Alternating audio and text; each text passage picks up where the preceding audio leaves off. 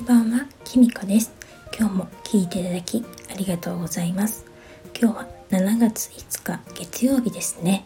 えっと前もって音声を取ってあったんですけれどもなんか改めて聞いてみるとすごく雑音が多くてですねなんかちょっとお天気が悪いので換気扇とか扇風機とか回してたのでその音が入ったのかなと思っていますサーキュレーターの音かもしれませんねえっと今は大丈夫でしょうか？ちょっと心配なんですけれどもこのまま続けたいと思います。と関係ないんですけれども娘もたまにですねあの自分の部屋で窓を開けて友達と電話とかしていると結構この季節だとあの外でカエルがゲコゲコ鳴いてる声とかがですねあのどうやらスマホに取られあの入ってくるらしくてあの友達に「一体あなたはどの田んぼの真ん中に住んでるの?」とかってこの間聞かれたそうです。えっとねうちの周りには一応田んぼはないんですけれどもちょっと離れるとやっぱりあるんですよね。なのでそこから聞こえるにしてはカエルの声ってそんなに響くんですかね。一応埼玉県の中でもそんなに田舎の方ではないと思うんですが今も泣いていますけれども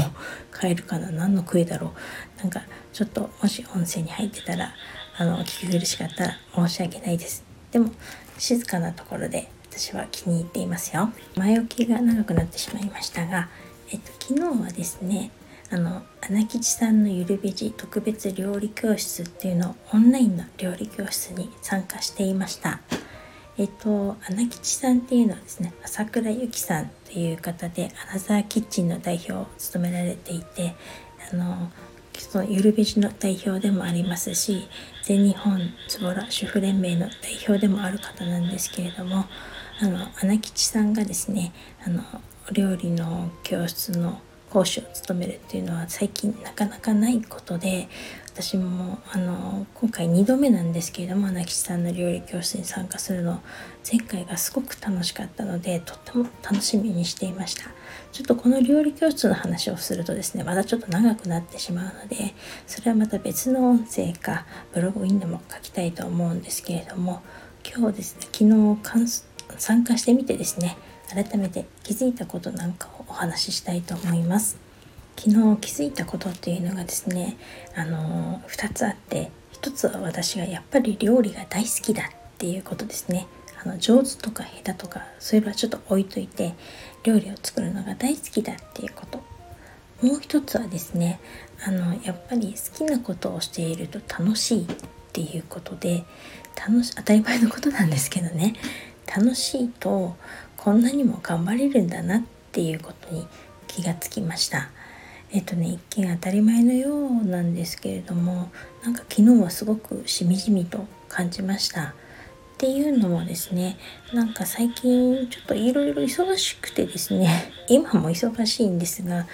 なんかあのやたらタスクばっかりこなしてたなっていうことに気づきました。あれもやらなきゃこれもやらなきゃっていうことに追われてなおかつあのこれもお願いします。あれもお願いしますっていうことがあって若干ね言う人がうざったくなってきたりとか しててあの本当にね最初に受けたお約束とかを断ったりとかなんかねどうしようも仕方ないんですけどそういうことをしなきゃいけないぐらいねちょっと追い込まれてました。あの実際に一個一個こなせばねそんなに時間がかかることはないと思うんですけれどもなんだかこう重なってしまうとあの圧がかかってねあのどうもそれが苦手なんですよね。でもまあこのお天気だとねなかなか梅雨で洗濯物も乾かなかったりしてそういうちょっとうつうつした気持ちも重なってたのかな。いまいち体調も良くなかったのでそういうのもあったと思うんですがとにかくちょっといまいちネガティブになってたんですよね。追い込まれてたというか。でやっぱりそのそんな中でね久しぶりにオンラインの料理教室に参加してすごく楽しかったんですよ。2時間だったんですけどもあっという間で5品作ったんですけれども作ったそばからですね家族があの食べてくれて美味しいって言ってくれてなんならもう一度ねパンも焼き直したぐらいね 楽しかったんですね。であの本当ねあのブログにね写真とか載せたかったんで写真撮りたかったんですけれども美味しすぎてね食べちゃって 写真がほとんど残ってないっていうことになってるんですけれどもまあそれぐらい楽しくてあの私本当はですねちょっと腰痛持ちなんで2時間立ちっぱなしってねしんどいんですよ。あのだけどあのやっぱり好きなことだから楽しくて全然苦にならないんですよね。終わった後ちょっと痛いんですけれどもあのそれにねやっぱり料理好きだからずっと続けてられるんですよね。特に日曜日とかねよく私は下ごしらえの日にしてるのであの台所に立つことすごく多いんですけれどもあのそれで思ったんですよね。ビジネスでもねやっぱり自分が好きなこととか楽しかったこととかやってて楽しいと思えることはですね成果が出たんですよ。わずかながらでも。あのその例えばファッション転売とかねそういうのとかの物販のアフィリとかそういうのをねやっぱりやってて楽しかったんですよね。だからやっぱり成果も出たんですけれどもあのやることがねすごく苦しかったなっていうような辛い思い出しかないようなことはですねやっぱり成果が出なかったんですよね。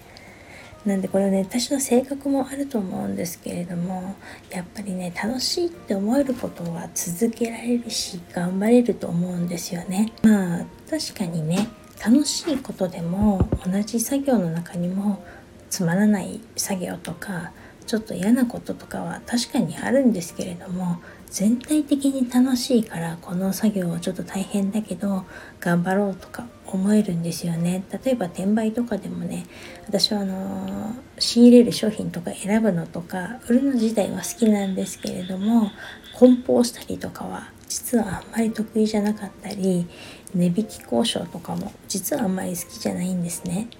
だけどやっぱり全体的に転売が好きなのでその辺のことをねちょっとまあ我慢じゃないけどなんならちょっと